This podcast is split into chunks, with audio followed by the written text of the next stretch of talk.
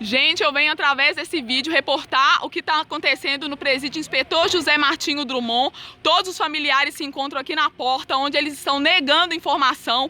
Não sabemos dos nossos parentes, o que está acontecendo lá dentro. Sabemos que tem casos de Covid lá dentro e eles estão negando informação. Estão sem medicamento, não estão entregando as cartas, não temos notícias do que anda acontecendo. Ninguém está ligando para os parentes para poder informar. Estão negando a prisão domiciliar para os assintomáticos. Não está tendo medicamento no presídio para eles estar tomando. Estamos exigindo uma posição do governo, do estado, seja do diretor, para saber o que está acontecendo lá dentro. Por mais que eles estão, por mais que eles estão sem poder vir para a rua, mas eles são seres humanos, eles merecem ter saber do que, que anda acontecendo. O kit também está tendo problema com a entrega do kit. São vários problemas que estão tá acontecendo. Então a gente vem através dessa manifestação pedir mais informação, por favor. O preso é ser humano, viu? Queremos justiça! Queremos justiça! Queremos justiça!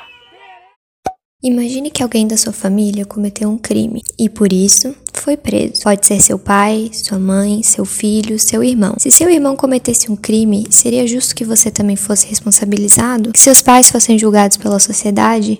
Seria justo que o filho dele, uma criança, sofresse as consequências de um ato praticado pelo pai justamente para evitar que isso aconteça? Ou seja, para que ninguém seja responsabilizado pela conduta de outra pessoa, existe um princípio no direito penal conhecido como intranscendência da pena. Agora, Guarde bem essa informação. No episódio de hoje falaremos sobre como a vida dos familiares dos presos e presas era e como continua sendo impactada pelo sistema prisional, especialmente agora na pandemia do novo coronavírus. Eu sou a Aline Amabile e está começando o terceiro episódio da temporada especial sobre o novo coronavírus do Legítima Defesa, um podcast do grupo Poder, Controle e Dano Social da Universidade Federal de Santa Catarina e da Universidade Federal de Santa Maria. Com a chegada do novo coronavírus ao Brasil, uma das primeiras medidas tomadas pelo poder público foi a suspensão das visitas das familiares aos presos e presas. Essas iniciativas foram tomadas em março de 2020, com o objetivo de conter a pandemia nos estabelecimentos prisionais.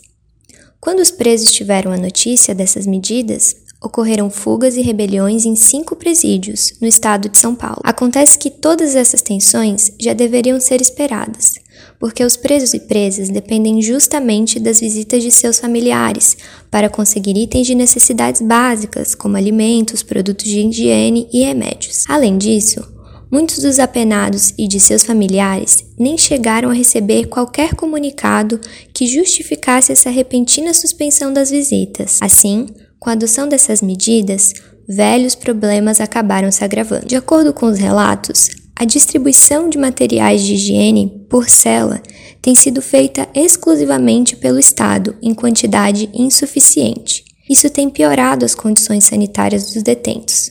Vale repetir que, antes da suspensão das visitas, eram as próprias familiares dos presos e presas que levavam esses itens de uso pessoal para eles. O irmão da Lucimara está preso há 10 meses no presídio José Martinho Drummond, em Ribeirão das Neves. Segundo ela, ele tem problemas respiratórios e testou positivo para a Covid-19. Testou positivo no exame que a gente pegou, que o advogado pegou, no dia 25 ele testou positivo. E ele tem problema de saúde? Tem sim, ele tem bronquite asmática, está passando muito mal aqui dentro. O marido da Deia está na mesma situação. Ela mostra o exame positivo para a doença e os e-mails enviados ao presídio em busca de notícias. Desde o dia 25, ele testou positivo, onde o presídio só foi passar informação para os familiares no dia 2, após uma manifestação que a gente fez aqui na porta. E depois ainda da manifestação, eles ainda informaram numa nota que o DEPEN anunciou que não havia casos nenhum de Covid aqui dentro do presídio. Esse áudio é de uma manifestação de familiares de detentos do presídio de Ribeirão das Neves, em Minas Gerais. A manifestação aconteceu no início de julho, denunciando a falta de atendimento médico para os apenados no cárcere. No primeiro episódio da nossa série especial sobre o novo coronavírus nas prisões, comentamos um pouco sobre as condições precárias dos presídios, pouca ventilação, falta de condições de higiene. Isso torna o ambiente bastante suscetível à disseminação de doenças. Agora imagine saber que seu familiar está em um lugar como esse e que desde março você não tem como entregar os materiais necessários para que ele tome os devidos cuidados durante a crise sanitária pela qual estamos passando. E além de tudo isso, você também não tem qualquer notícia sobre o estado de saúde em que ele se encontra pela falta de informações. Infelizmente, essa tem sido a realidade de muitas famílias brasileiras. Um cenário que traz à tona uma característica marcante do sistema penal brasileiro: o fato de a pena não atingir apenas a pessoa encarcerada, mas sim todo um grupo de pessoas que convive com ela e que dela depende. Um, o tratamento deles com a gente é meio complicado, porque eles costumam não olhar nos nossos olhos. Quem está falando agora é a Josi Santos, de Recife, Pernambuco, que conversou com a gente em entrevista. Costumam não olhar nos nossos olhos, eles não sabem a dor que a gente sente, eles não, não se põem no nosso lugar. Eles entendem que eles entendem que ali quem está é um ladrão, é um, um traficante e por isso eles não estão nem aí para nada, tipo assim, eles não estão mesmo nem aí entende? Então, assim, a falta de amor, a falta de empatia com quem está ali é muito grande, porque, assim, para além de, de a gente ter um familiar lá dentro, encarcerado, a gente também vive encarcerado, entendeu? A gente também sofre a mesma, a mesma dor. A gente não sofre tanto porque a gente tem aqui o um mundo e a gente pode andar para onde a gente quiser. Mas a gente sofre, a gente vê que tem alguém lá dentro que a gente ama, que está passando por várias situações e que a gente não pode fazer nada. Constituição Federal Brasileira dispõe em seu artigo 5, inciso 45, que nenhuma pena passará da pessoa do condenado. Essa é a definição de um princípio conhecido como intranscendência da pena. Significa dizer que toda punição tem caráter estritamente pessoal, ou seja, as consequências da pena não podem afetar outras pessoas além da pessoa condenada. Só que, diferente do que está escrito lá na Constituição, na realidade do sistema penal brasileiro, o cárcere atinge diretamente as pessoas que têm vínculo com o preso ou a presa. Essa é a situação de seus familiares. O maior exemplo disso é que a cada visita, as familiares são submetidas à chamada revista íntima.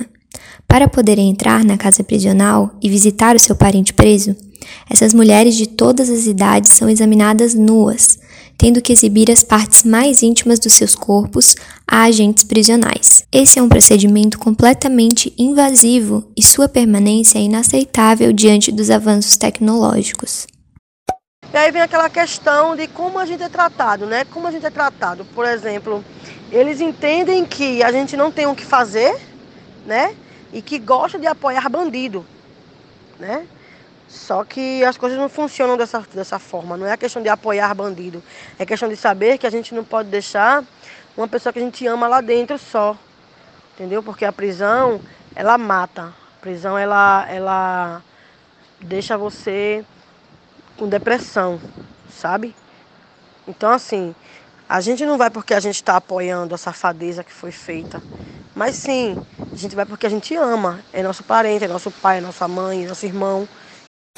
Como você ouviu, a fala da Josi mostra que as familiares de presos e presas são vistas com preconceito.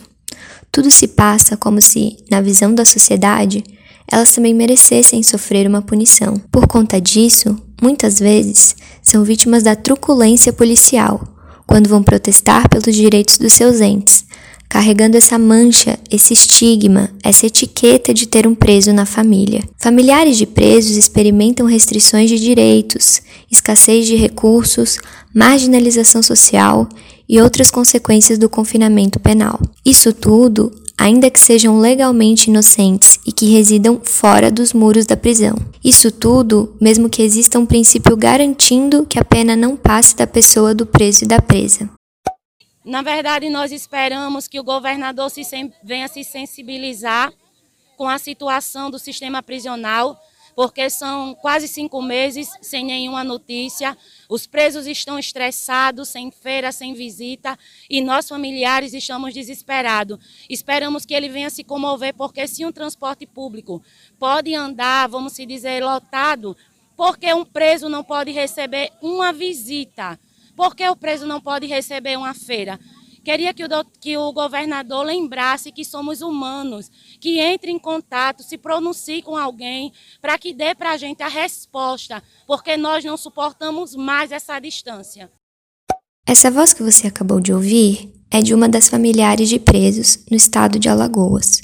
Foi retirada de uma entrevista fornecida ao canal Acta Oficial no dia 8 de julho. As familiares cobram a retomada das visitas, além do acesso à informação sobre o estado de saúde dos detentos. Também manifestam preocupação com uma possível rebelião no sistema penitenciário de Alagoas. Voltando para Minas Gerais, as familiares também se mobilizaram para denunciar as violações de direitos ocorridas durante a pandemia. Entre as principais pautas estão as transferências de presos nesse período, o que coloca em risco a vida de quem está dentro do sistema e também de quem está fora dele. Segundo Maria Teresa dos Santos, coordenadora da Agenda Estadual pelo Desencarceramento e presidente da Associação de Amigos e Familiares de Pessoas Privadas de Liberdade, em entrevista ao jornal Estado de Minas Gerais, em plena pandemia, abre aspas, quando a OMS recomenda isolamento, o sistema prisional tem movimentado presos todos os dias, fecha aspas. Se a visita foi suspensa. Se a visita foi suspensa. Pra, pra impedir.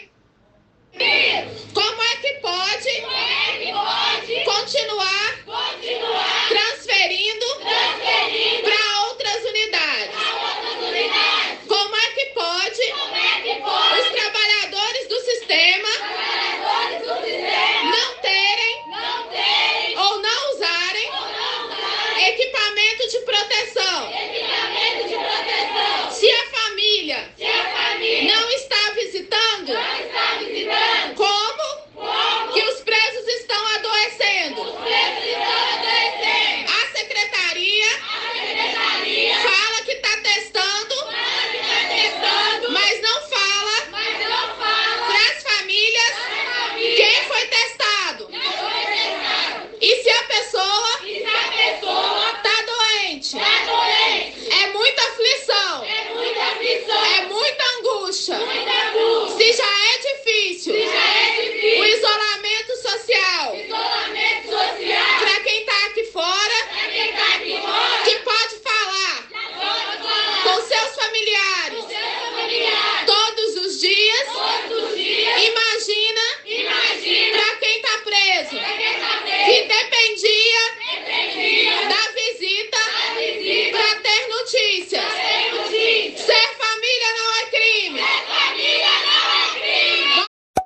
Além da preocupação com as transferências, as familiares das pessoas encarceradas em Minas Gerais apontam que têm recebido denúncias de agressão física e outros tipos de tortura durante o período de suspensão de visitas. Outras denúncias de agressões ocorreram na Bahia, no Ceará e no Espírito Santo, conforme divulgado pelo Observatório Infovírus. A situação na região sul também é grave.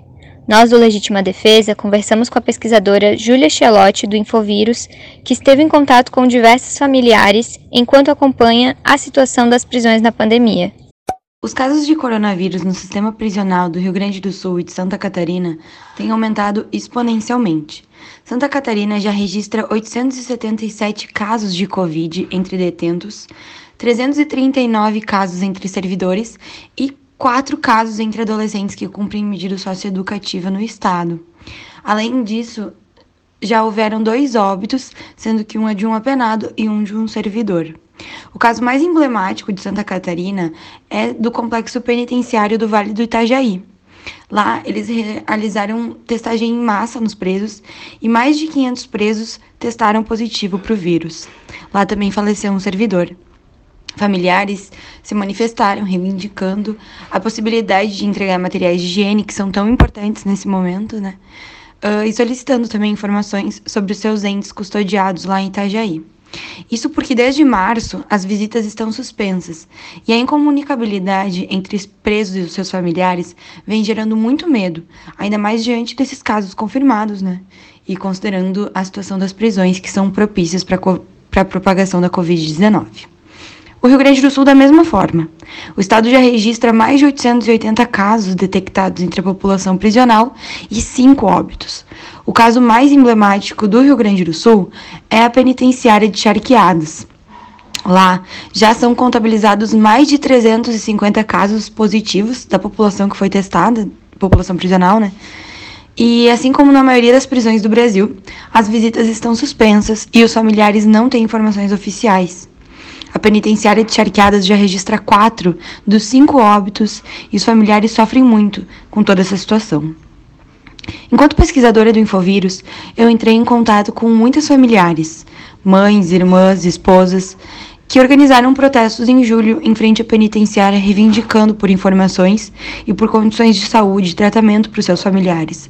Elas me contaram do sentimento de incerteza e de medo diário diante desse surto uh, do coronavírus e da impossibilidade de, de isolamento diante da superlotação da unidade prisional e da falta de informações. Além disso, elas me contaram também ter, terem ciências de um óbito que aconteceu muito antes da confirmação oficial. E dava para sentir nesse processo de escuta os sentimentos de aflição, por elas não saberem se se tratava ou não de um familiar. Enquanto isso, em São Paulo, a região que concentra cerca de 31% de toda a população carcerária brasileira, as familiares também sofrem com a falta de informações oficiais. Porém, a situação paulista é ainda mais delicada, já que o estado é um dos principais epicentros da doença no Brasil. Uma situação de vulnerabilidade agravada pela pandemia. 34% das famílias de pessoas presas dizem estar com dificuldades para se alimentar é o que aponta o Núcleo de Estudos da Burocracia da FGV, a Fundação Getúlio Vargas, em parceria com a Amparar, a Associação de Familiares e Amigos de Presos.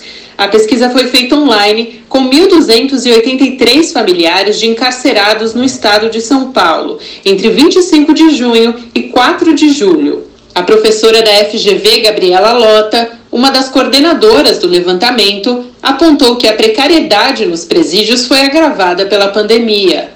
Uma coisa importante que o relatório mostra é que esses são problemas históricos do sistema prisional brasileiro. A superlotação, o ambiente insalubre, a falta de transparência dos dados, a criminalização das famílias e a vulnerabilidade a qual as famílias dos presos estão sujeitas tradicionalmente. Enfim, a questão é que durante a pandemia essas coisas se agravam.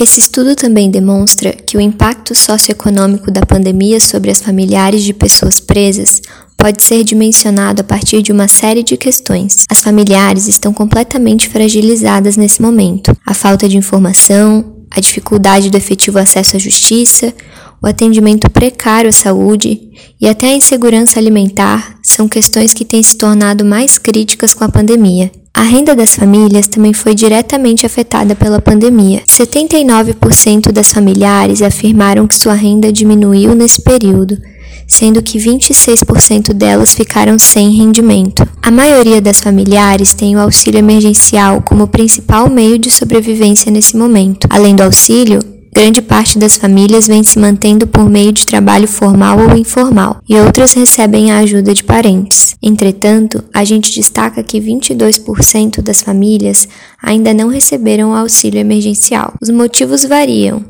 Algumas tiveram a solicitação aprovada, mas ainda não receberam. Outras solicitaram, mas o processo está em análise. E uma grande porcentagem não teve solicitação aprovada. E o cenário é mais grave. No início de maio, o próprio Ministério da Cidadania quis impor barreiras ao acesso de familiares de presos ao auxílio emergencial. Além disso, as famílias ainda sofrem com a dependência econômica dos detentos. A pesquisa realizada pela Fundação Getúlio Vargas aponta ainda que, para 54% das familiares, as condições de saúde do preso é a principal preocupação durante a pandemia, sendo que 42% das famílias tem medo de o parente preso se contaminar com o coronavírus. Além disso, parte das famílias apresentam preocupação com os presos asmáticos, principalmente em relação ao acesso a bombinhas. Outras apontam receio em relação à saúde mental dos presos, especialmente dada a restrição de visitas. Há ainda depoimentos sobre o medo de que os próprios agentes prisionais possam ser vetores de transmissão e levem o vírus para dentro das unidades. A questão da higiene dos presos apareceu nos relatos das familiares como uma preocupação neste momento de pandemia.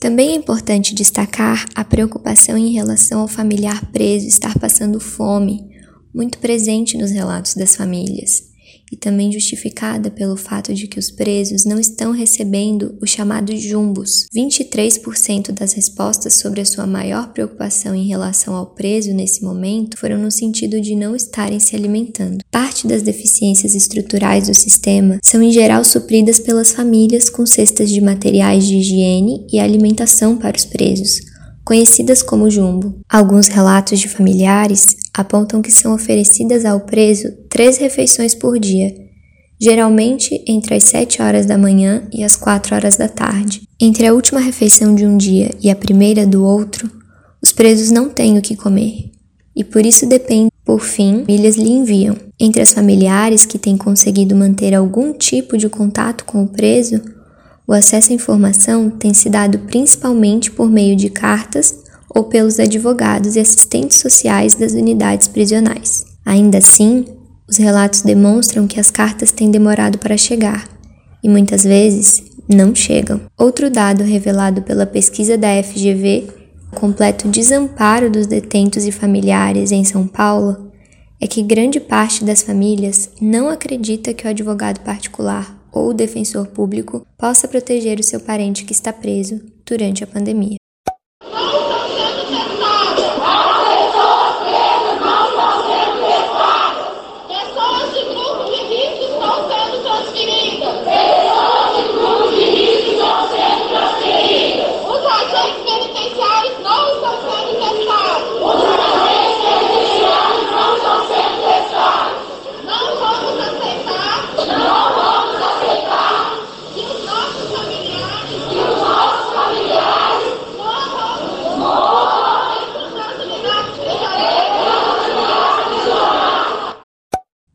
Notou que até aqui, sempre que nos referimos às famílias de pessoas presas, falamos no feminino? É que são as mulheres, e principalmente mulheres negras, as pessoas que muitas vezes marcam presença nos protestos e ocupam as portas das assembleias legislativas, das sedes dos governos estaduais e das penitenciárias para reivindicar acesso à informação sobre o estado de saúde dos presos durante a pandemia. Mães, filhas e esposas dos presos exercem papel fundamental na vida dos apenados no cárcere. Também são elas que cuidam das questões judiciais envolvendo o processo penal e principalmente que exercem o suporte afetivo ao seu ente querido. Com isso, Algumas questões de desigualdade de gênero ficam em absoluta evidência. As mulheres passam a desempenhar múltiplos papéis, frequentemente impostos pela sociedade como a obrigação de exercer o cuidado e a fidelidade. Ou seja, as mulheres ainda são as principais responsáveis pelas tarefas ligadas aos afazeres domésticos ou aos cuidados das crianças, de idosos e pessoas doentes em geral, mesmo que também exerçam trabalho remunerado. Mas e o que acontece quando são justamente as mulheres que estão encarceradas? Quem dá apoio a elas? Essa situação aqui está desagradável, entendeu? Fazer um apelo para as famílias também que estamos abandonadas, né? Familiares abandonam, não tem visita nenhuma. De 87 mulheres, só tem 5, 6 visitas aqui nesse pavilhão.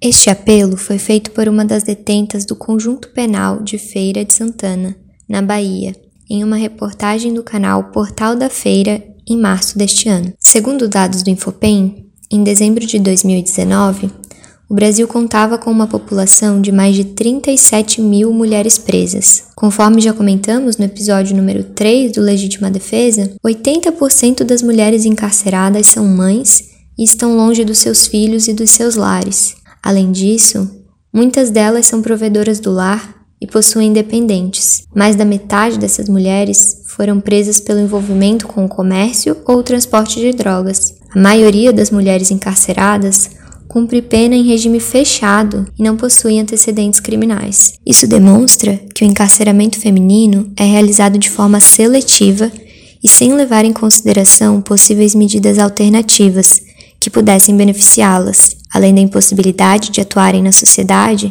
Elas estão privadas do convívio com filhos, filhas e outros familiares. Se nas penitenciárias masculinas as mulheres dão todo o suporte necessário aos seus familiares presos, infelizmente o cenário não é o mesmo nos presídios femininos. Nesses locais, muitas mulheres são praticamente abandonadas. A seguir, você vai escutar a fala de uma ex-detenta que prefere não se identificar, presa na cidade de Recife. Ela foi beneficiada com a possibilidade de cumprir pena junto de sua família, a chamada prisão domiciliar. O pedido do benefício foi feito com base em uma recomendação do Conselho Nacional de Justiça de que pessoas de grupos de risco da Covid-19, mulheres mães, gestantes ou responsáveis por pessoa com deficiência, não devem permanecer presas durante a pandemia. Ela nos conta como são as condições da prisão feminina na qual se encontrava, com um foco especial no momento atual, em meio à pandemia do Covid-19.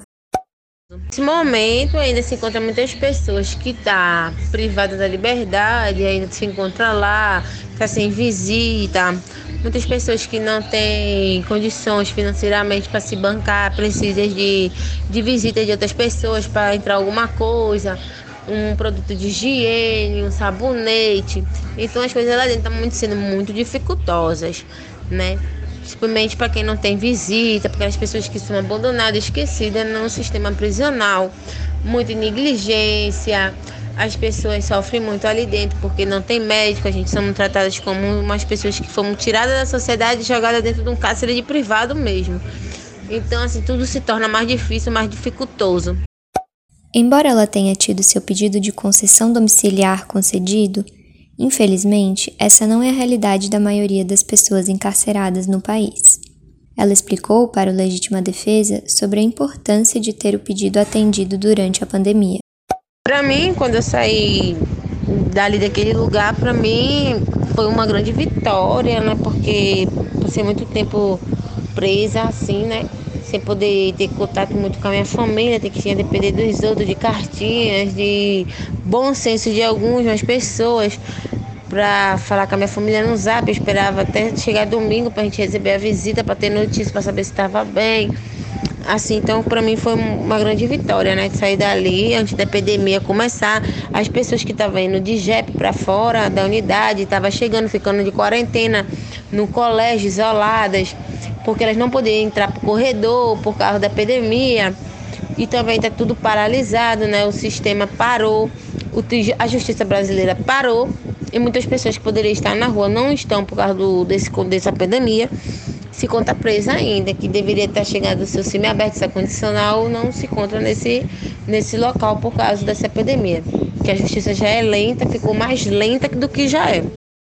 Conforme demonstram algumas pesquisas iniciais, por causa da pandemia do novo coronavírus, a maioria dos pedidos de progressão de pena foram negados. Mas esse é o assunto do nosso próximo episódio, então fica ligado e acompanha a gente.